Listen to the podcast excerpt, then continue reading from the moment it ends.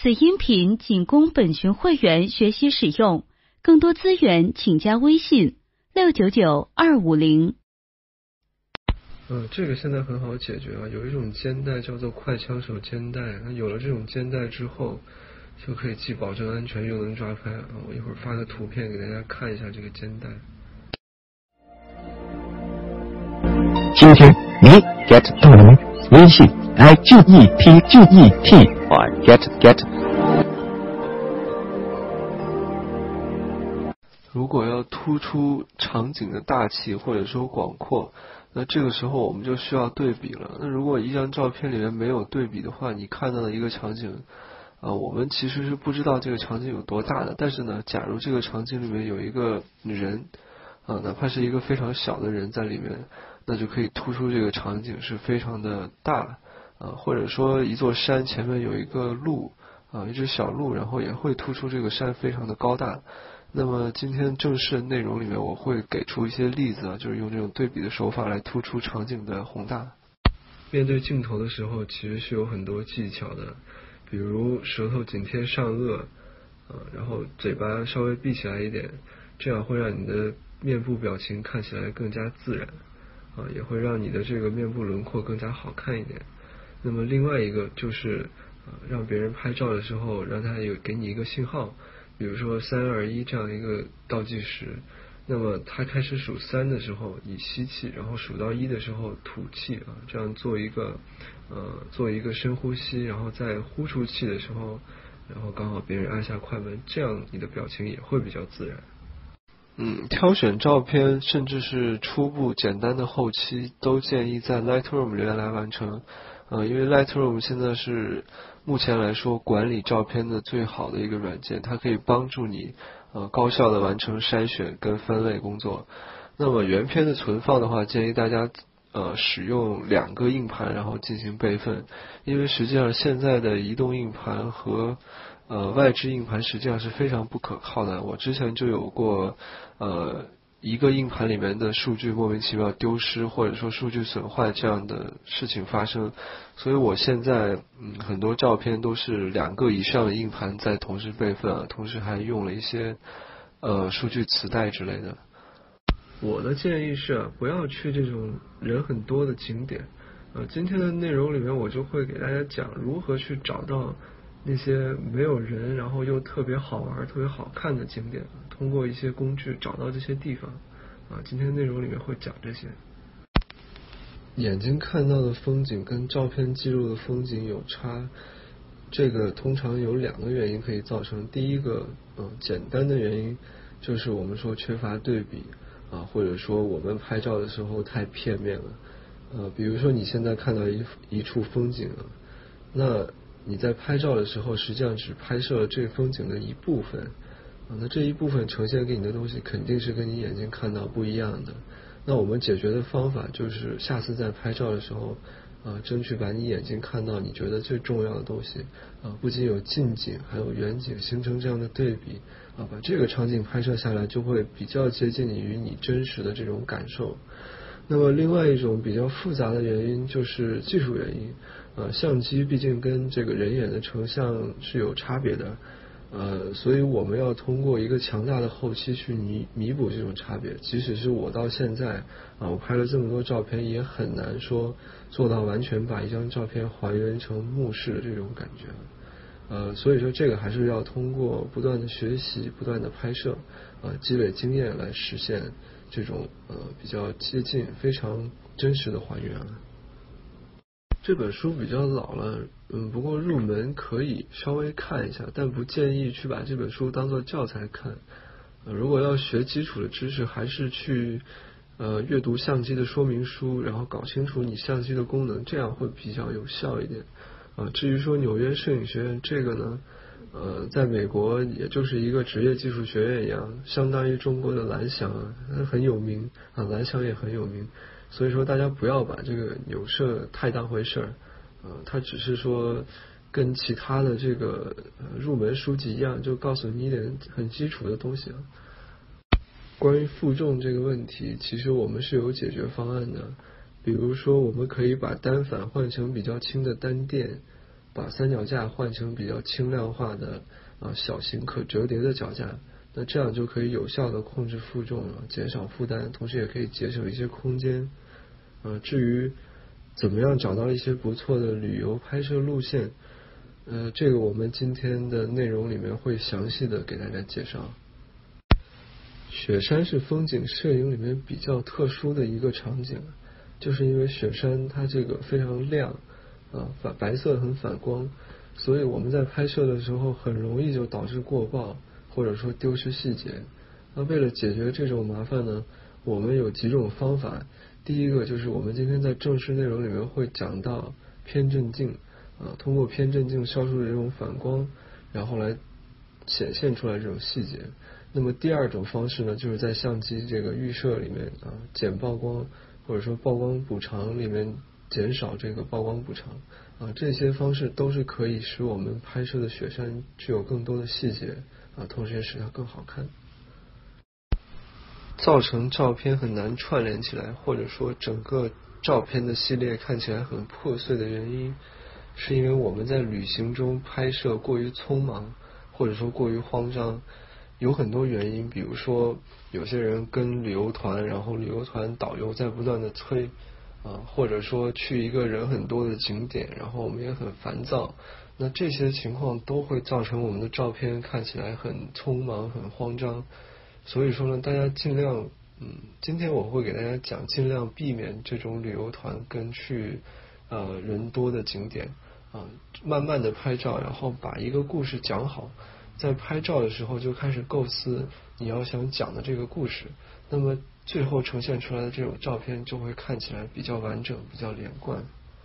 嗯，有一些高赞数的问题，我现在没有回答，是因为今天正式内容里面会详细的讲到这些问题的答案，所以大家不用着急啊，今天认真听内容就可以找到这些答案。现在这样大家还觉得声音小吗？我稍微调整了一下。大家好，我是 Tim，欢迎收听我的第七期 live。啊，在上次的 live 中呢，我们详细的介绍了如何选购相机。相信许多听众在选到合适的相机之后，都跃跃欲试，想出门拍摄了。那么国庆节马上就要到了，大家正好有一个长假，可以四处游玩一番。这也正是一个拍照的好机会。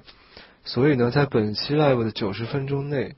我们就来聊一聊如何在旅行中拍出好照片。我们这次讨论呢，主要分为五个板块。第一个是如何才能更好的旅行；第二是我们需要准备哪些工具和软件；呃，第三是如何在各个场景下进行拍摄；然后第四是如何发布自己的作品，让自己的作品产生价值。啊，那么最后一个是回答问题的环节。我们这次 live 呢，主要分为五个板块。第一个是如何才能够更好的旅行；第二个是我们需要准备哪些工具和软件；第三个是我们如何在各个场景下进行拍摄；第四呢，是我们如何发布自己的作品，让作品产生价值。啊，第五个板块就是回答问题的环节。live 结束之后呢，为了得到有效的反馈和意见。我给大家准备了一份 live 的满意度调查问卷，我会在最后放出问卷的链接供大家打分。同时呢，这份问卷中也会征集大家对于下一期 live 主题的意见，所以请大家不要错过。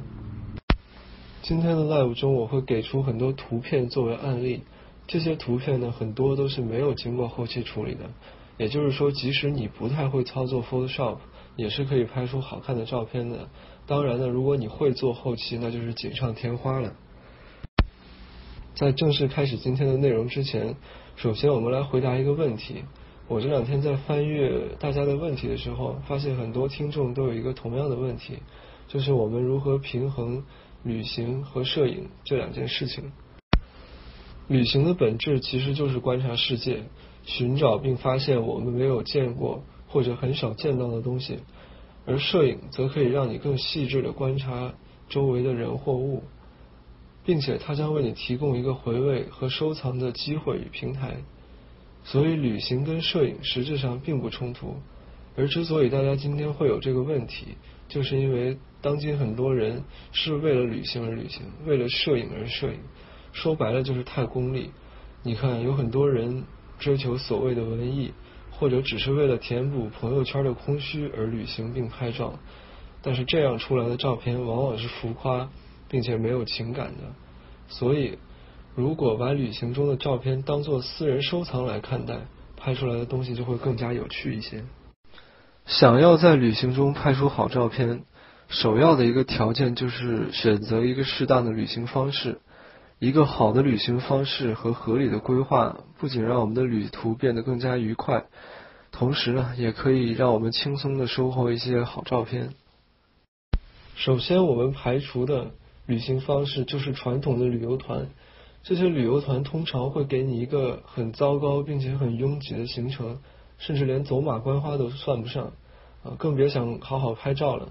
即使一些旅游团提供更自由的行程，但是他们给你安排的也未必是你真正想要看到的东西。总之，无论是境内游还是境外游，想要更高品质的旅行，首先要做的就是远离旅游团啊。我私下认为，旅游跟旅行完全是两个不同的概念。那么今天我将给大家介绍一些啊更好玩的旅行方式。呃，也介绍一些工具，帮助大家去规划自己的呃带有个性的这种旅行方式。呃，这里给大家先提一些常见或者不常见的旅行方式啊，供大家参考。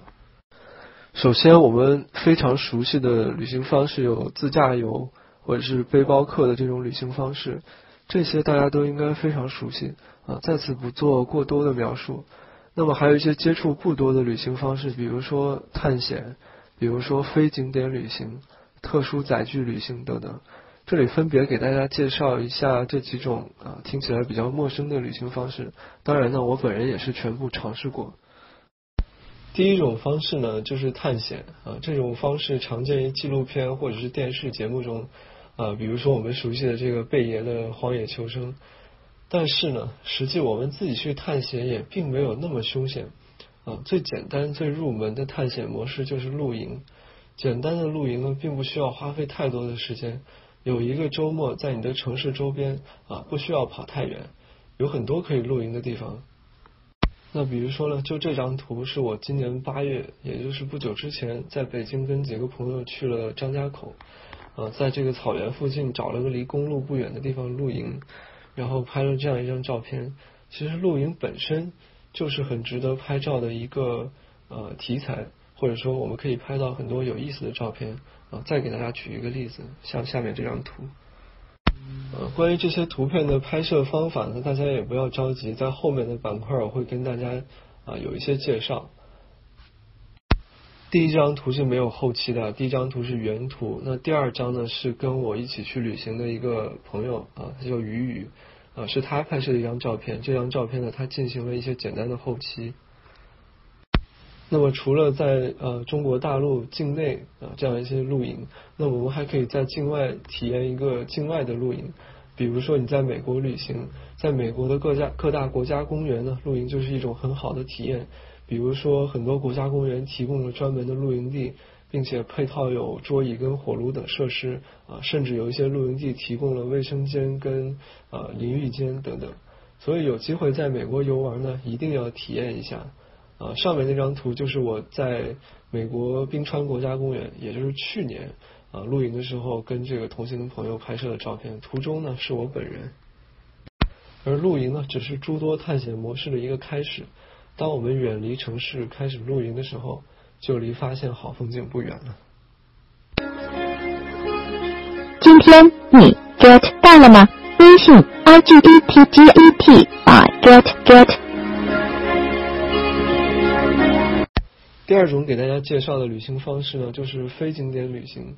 非景点旅行呢，就是指去一些小众的城市或者是有风景古迹的地方。国内国外有很多没有被开发，但是拥有这些风景。或者是古迹的呃很小众的地方，要找到这些地方其实并不难，但是问题就是这些地方其实具有一定的时效性，就是说可能在某一个特定的时间段内才能进入，或者说过了这个时间之后，这个地方就不存在了。给大家举个例子，这张图呢是我二零一四年的时候在北京拍摄的，那么那一年我住在某间青年旅社。很多朋友呢都在北京上班啊，暂住在这个青年旅社。他们在北京居住的时间很长，对北京的了解比我要多很多。所以在交谈中呢，我就发现了有石景山啊，在石景山有这样一个废弃的工厂，也就是废弃的首都第二炼钢厂啊。对于我来说，这种废工厂可比雍和宫什么的诱惑力大多了。于是呢，周末我们就去到了这个废工厂，然后拍到一张这样的照片。就只是拿北京来说。呃，你不必总是去故宫、长城之类的地方，这些地方去一次就够了。那么从北京的边界开车到呃二环，呃要两个小时的时间。那这么大的地方，北京那么大，好玩的地方实在是太多了。如果你有个一两周的时间住在北京，或者在北京上班、上学或者是工作，那么跟当地人聊天，很快就能找到很多不同寻常的地方。那再退一步。实在找不着这种非景点的地方怎么办啊？这里给大家一点小建议，可以尝试呢，在不太寻常的时间或者是反季节去这些景点游玩啊，也相当于是非景点了啊。来给大家举个例子啊，你们见过晚上十二点的午门吗？虽然说呢，这个时间故宫已经关闭了，但是呢，很少有人知道从故宫的一个侧门通过一条小路是可以到达午门的。这个区域是开放的啊，白天全部是游客，但是到了晚上什么都没有，而午门背后就是天安门。当然，这里我只举了北京的例子，中国这么大，不算是经典，但是算得上奇观的地方实在太多了。大家只要找几个当地人打听一下，就能轻松的获得这些信息。第三种旅行方式。这种旅行方式参与的人可能就更少了，也就是我们说的特殊载具旅行。实际上，这种旅行方式是采用一些特殊的交通工具来完成长途的旅行。国内有种方式比较常见，就是骑行，啊，也就是骑自行车四处游玩。在零八年到一二年的这段时间，啊，我经常骑行，骑过川藏线、新藏线以及青海湖环线。嗯，在二零一零年的时候，又从兰州骑了三千公里到凤凰。啊，个人的体会是，走路太慢，开车太快，骑行恰好是一种速度刚好的旅行方式，不会让你错过任何中啊任何旅途中有趣的事情，想停就停，想走就走。如果大家有个长假，不妨试试这种方式，拍下沿途中啊所有有趣的东西。另外一种特殊载具呢，就是飞机。如果你有机会到欧洲、美国啊，尤其是美国的阿拉斯加，一定要尝试一下航拍。在中国租飞机非常昂贵，但是呢，在美国就显得非常便宜。一架可以坐四个人的 R 四四直升机，可以可以有三个同行者啊，也就是说有三个空位。租一小时的价格呢，大概是五百到六百美金的样子。三个人同行，一个人平均下来不到两百。啊，总体来说，作为体验的话，还是非常划算的。那这里给大家放一些啊航拍的例子。第二个板块呢，我们来聊聊我们需要准备哪些工具和软件来支持我们的旅行跟拍摄。这个部分呢，也是我们今天要讲的最重要的一个部分啊，也是在短时间内能帮助大家极大的提升旅行和摄影质量呃的一些工具和建议。首先呢，我们来说硬件系统的配置。那么硬件系统的首要的配置呢，就是相机啊。我们要为自己的旅行准备一台相机。在上期的 Live 中呢，我们已经讨论过了如何找到适合自己的相机啊。本期呢，因为时间限制，我们不做重复的讨论。在思维导图中有一些简单的提及，但是考虑到有些听众问到说如何选择适当的镜头，那这里做一些简单的陈述吧。关于镜头的选择呢，是要根据实际的用途来选择焦段的。比如说我们要拍风景，那么风景用广角就通常选择二四到三五这个焦段。那比如说要选择啊要拍摄这个人文纪实类的，那通常选择三十五到五十毫米的会比较好。那么如果想拍摄啊肖像，那就选择八十五毫米左右的焦段焦段是最好的。那么，如果想拍摄野生动物或者是一些远景，那就会选择一些长焦镜头，比如说两百毫米、三百毫米这样的镜头。其次呢，我们要为相机准备一些实用的配件，比如三脚架。在旅行中，如果想要拍摄夜晚的风景，比如星空、银河、极光等等，三脚架是必备的。拍摄的方式是将相机用三脚架架好，然后开启长曝光啊，也就是闭门模式进行拍照。一般的夜间景色呢，都要曝光十秒钟左右啊，有些达到三十秒左右。例如我在呃 live 一开始给大家发送的那个火堆的那张图片，就是露营露营地的那张图片啊，带有星空的宿营地，这些都是通过长曝光啊拍摄得出的。我经常在路途中碰到一些爱好者呢。因为他们呃没有带三脚架啊，拍摄不了夜景而感到非常的懊恼或者后悔。然而呢，手机通常是没有长曝光功能的，想要拍摄夜景啊，最好还是选用单反或者是单电。我在翻之前的问题的时候，看到有很多听众说三脚架非常重啊，不好携带。其实呢，市面上还是有很多轻型的可以折叠的三脚架可以购买。啊，也非常的省空间，大家可以去摄影器材城逛一逛，类似的这种架子有很多。第二个实用的配件呢，就是运动相机，比如我们熟悉的 GoPro。嗯，利用利用运动相机呢，我们可以拍摄很多视频。啊，在旅行途中拍摄一些视频，也算是一种很好的记录。我每次出行呢，尤其是去一些景色非常壮观啊，或者非常空旷的地方。都会用运动相机进行拍摄。我常用的方式就是把运动相机挂在车的挡风玻璃前，然后记录驾驶的全程。啊，回去回去的时候把这个视频，比如说我开了五十个小时的车，然后把它压缩到几分钟啊，这样一个非常快速的回放。那这里给大家一个例子，就是我三月份去北极拍摄的一个行车视频啊，大家可以作为参考。第三类实用的配件呢，就是滤镜。嗯，滤镜分为很多种，但是最实用的就是偏振镜。偏振镜呢，可以通过调整滤镜的角度，过滤掉一些强烈的反光，比如水面的反光或者是雪地的反光。啊，前面有个听众提到说拍摄雪山，呃，如何拍摄？那拍摄雪山，我们一一般就是要用到偏振镜啊，这样可以让我们的照片看起来颜色更通透啊，并且更纯净。这里给大家。几个对比吧，嗯，这些旅行方式都很安全。比如说直升机会有专业的飞行员啊，以及专业的保障公司为你提供这种呃安全保障跟服务。那么露营呢，在美国国家公园里面露营都是有专门的露营地啊，周围其实还是有很多人的，呃，而且会有专门的这个公园巡警，然后为你提供安保服务。嗯，我们继续说滤镜，刚才说到了偏振镜。那当然还有更高级的滤镜，比如说呃减光镜跟渐变滤镜等等。但是呢，这些滤镜只有专业摄影师才会用到啊，而且非常昂贵。在此呢，我们不做过多的讨论。那接下来我们来谈谈软件的配置。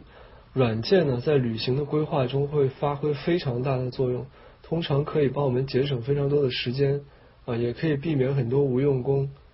例如呢，我们可以用气象云图来预测某一个地区一天之内的天气变化，从而合理规划啊我们的拍摄。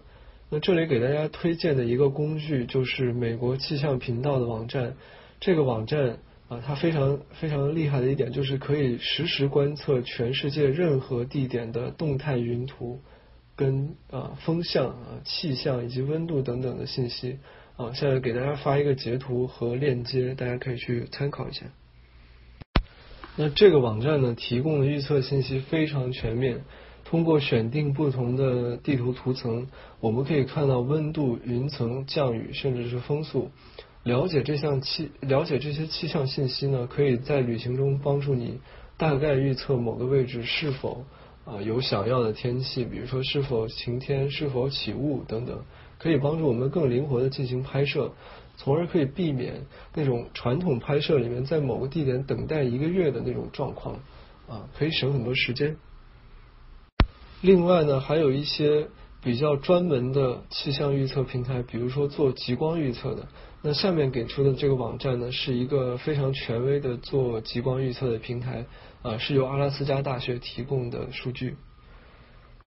当然呢，还有很多各种各样的预测数据的网站和平台，大家可以按照需求去搜索引擎中进行查询，比如说日出日落的时间啊，月升月落的时间，白天的长度等等。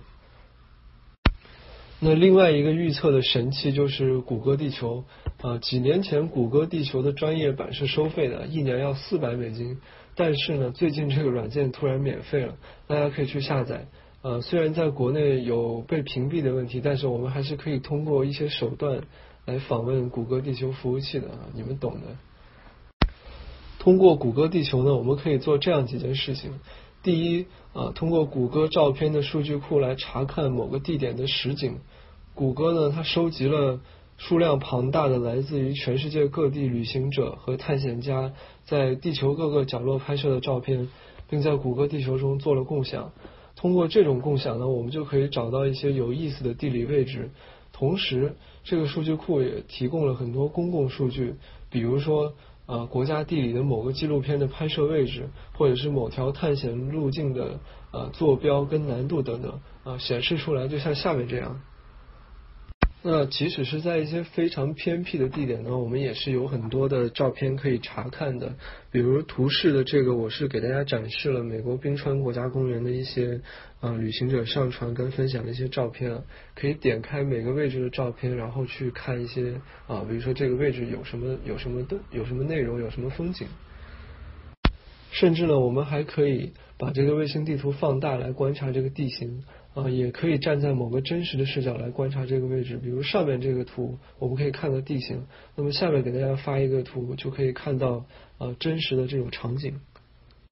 再进一步呢，我们还有一个非常实用的功能，就是我们可以开启谷歌地球的时间模拟器，啊，从而模拟每天在不同时间某一个位置的光影构成。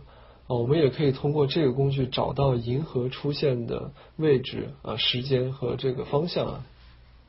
那我们甚至可以呢，在这个实景中移动。比如说，我们发现一个山峰，然后我们想看一看站在这个山峰上能看到什么，然后我们就可以打开一张照片来观察它。不仅如此，呃，在城市中啊游览的时候，我们通过谷歌地球的街景功能，我们可以看到任意一条街道的呃街头的实景。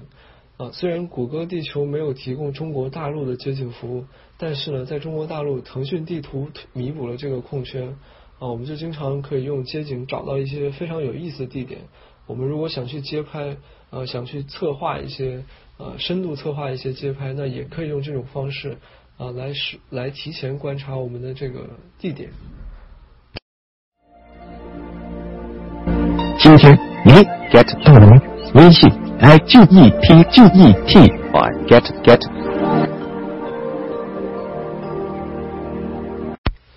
有了这么多软件的辅助呢，我们完全可以对旅行中的各种信息了如指掌。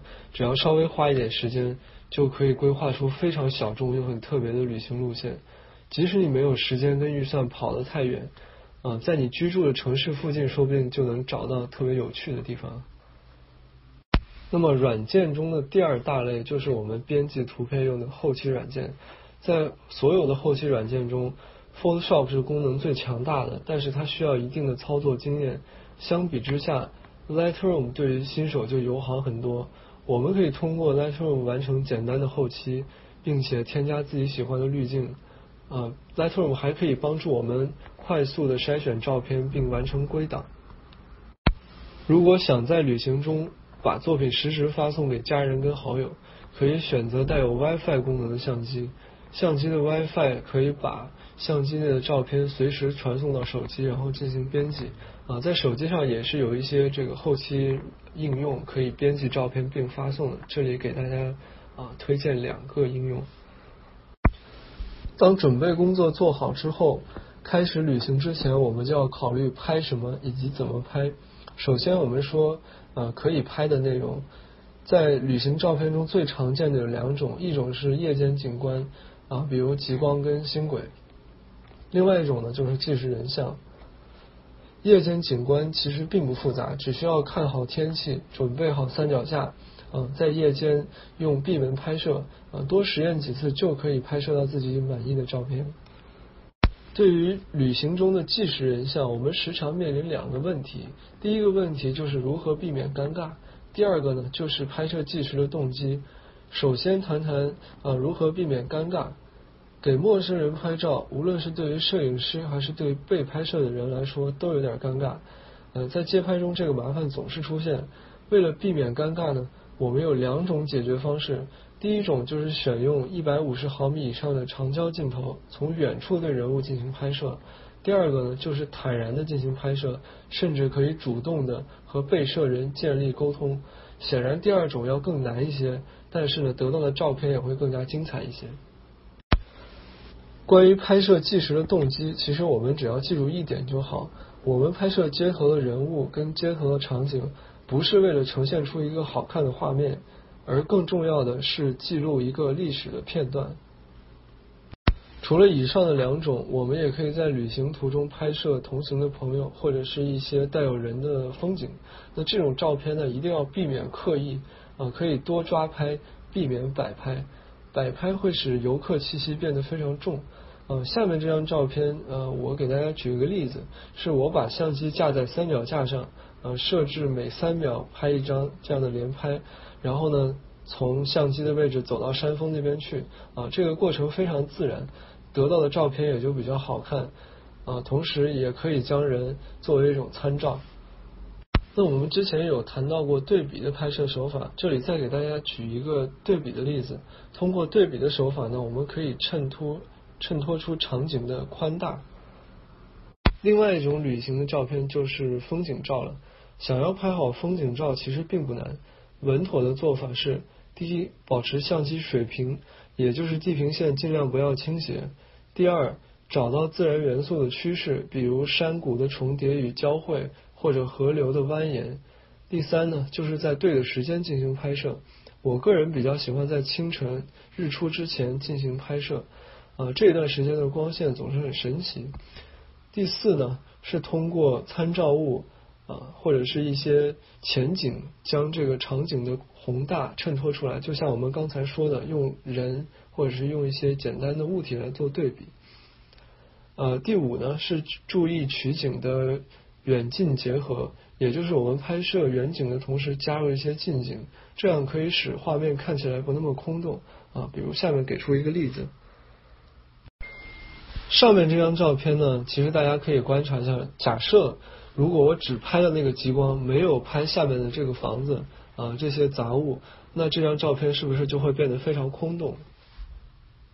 再比如这张图也是同样的道理啊，远近结合，既有近景又有远景，才能使照片看起来不那么空洞。再进一步呢，我们就要尝试在风景中融入自己的情绪。那么如何将情绪记录下来并融入照片中呢？我个人的方法是在旅行中准备一些音乐。啊，这些音乐可能是跟这个地理位置有关，或者是气质相符的。旅行中可以慢慢的边听音乐边看风景，然后拍照。回家以后在做后期的时候，把这些音乐播放出来啊，一边做后期一边听这些音乐。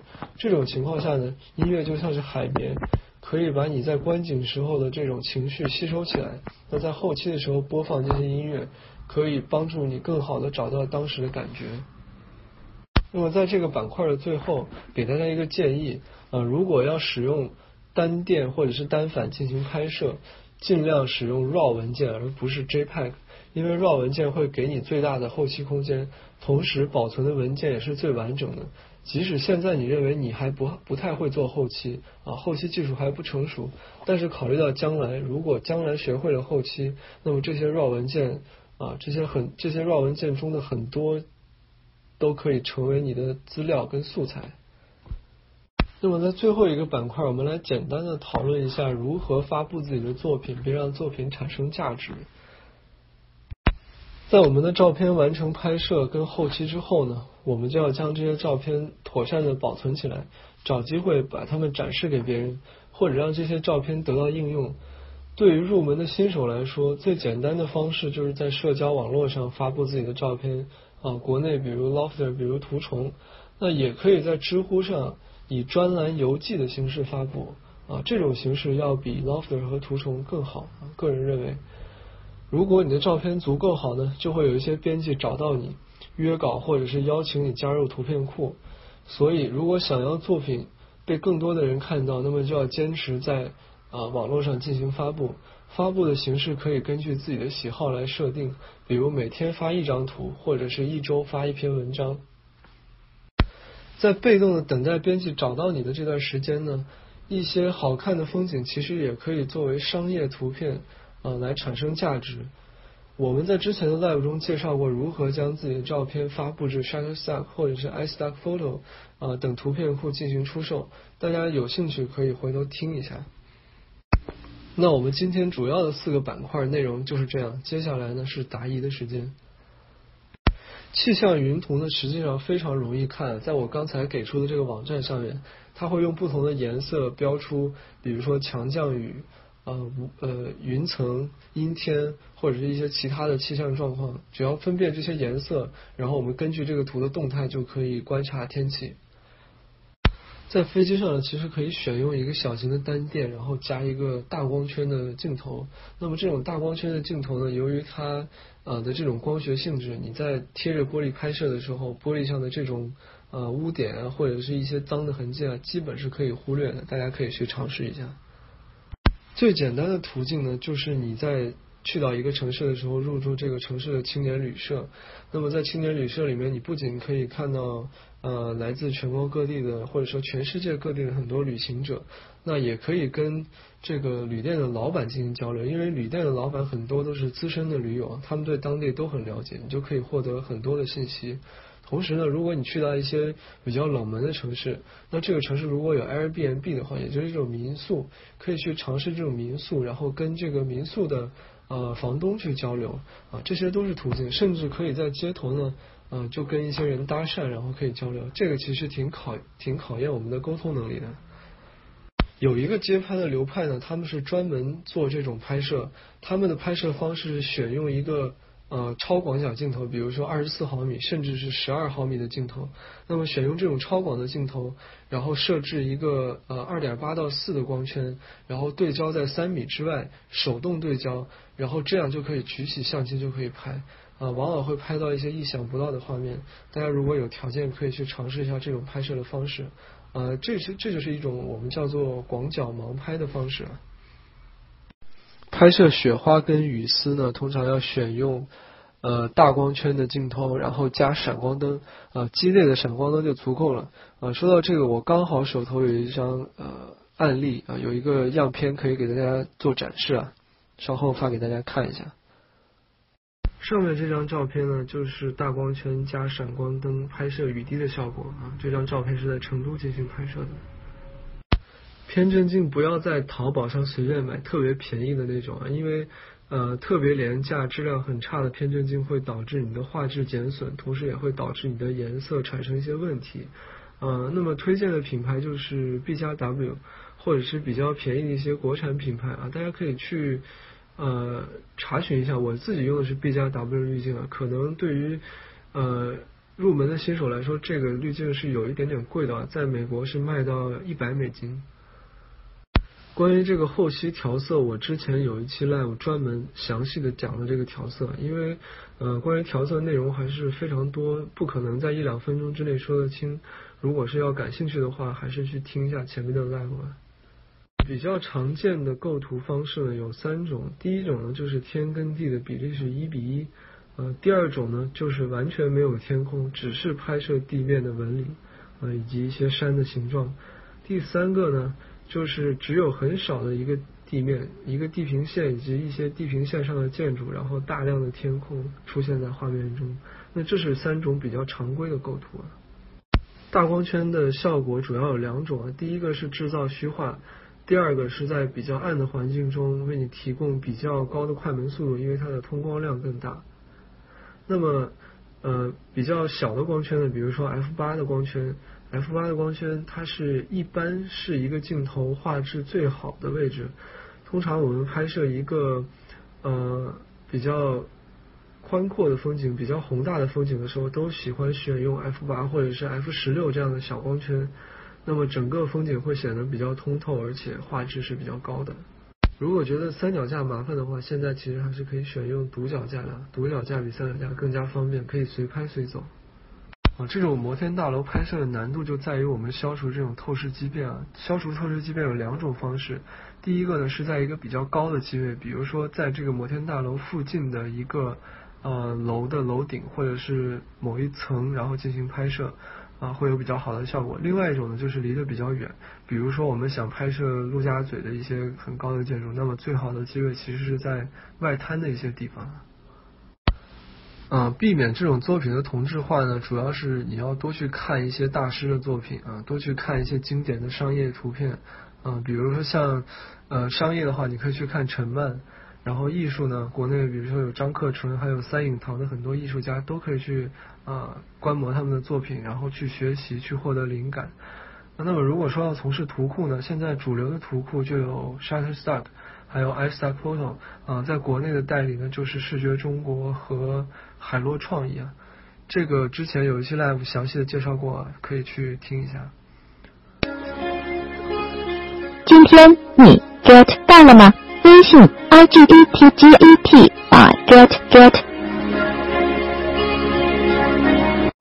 想要具有辨别作品好坏的能力，跟呃具有这种摄影评论的能力呢，最简单的学习方式就是去读摄影史跟艺术史，同时呢大量的去看呃一些呃知名摄影师的作品，然后这样可以积累一些呃经验，去分辨这些作品的好坏，呃或者说作品的价值。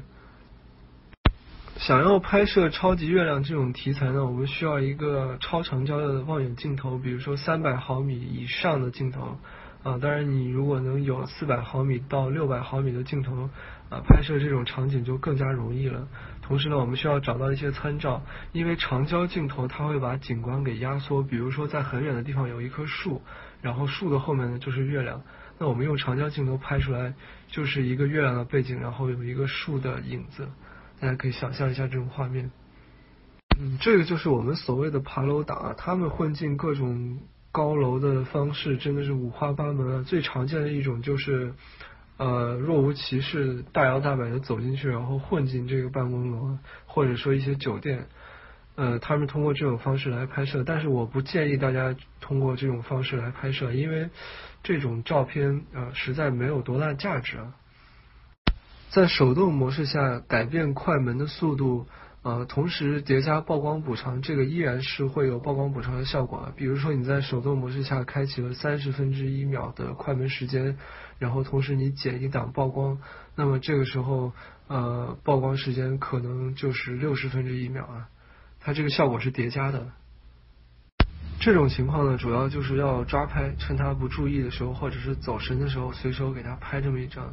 而且呢，面对这种腼腆的旅伴啊，要经常给他拍，要多拍。那么拍的越多，他就会放的越开。那么慢慢的，他就会逐渐的学会如何面对镜头。啊，我们自己也是一样的。如果呃自己不经常拍照，就会面对镜头就会手足无措。那如果经常给自己拍照片呢，就会显得自然一点。嗯，这种情况实际上是很难避免的。我们有两种方式，就像我之前说的，一种呢是通过长焦对别人进行拍摄，那么另外一种呢就是主动的跟别人去沟通啊，去征求对方的同意，然后进行这样的一种拍摄。啊，拍星轨的时候没有前景，很可能的一个原因就是前景太暗了。那这种情况下，我们就可以通过用一个小手电，然后扫光的方式把前景给扫亮。呃，然后这样我们就可以获得一个相对来说比较好的前景。那如果这个拍摄地比较平坦的话，我们可以呃自己造一些前景，比如说我们可以摞一堆石头，或者说呃找一朵花，或者说找一棵树啊来进行拍摄啊，这些都是可以作为前景的。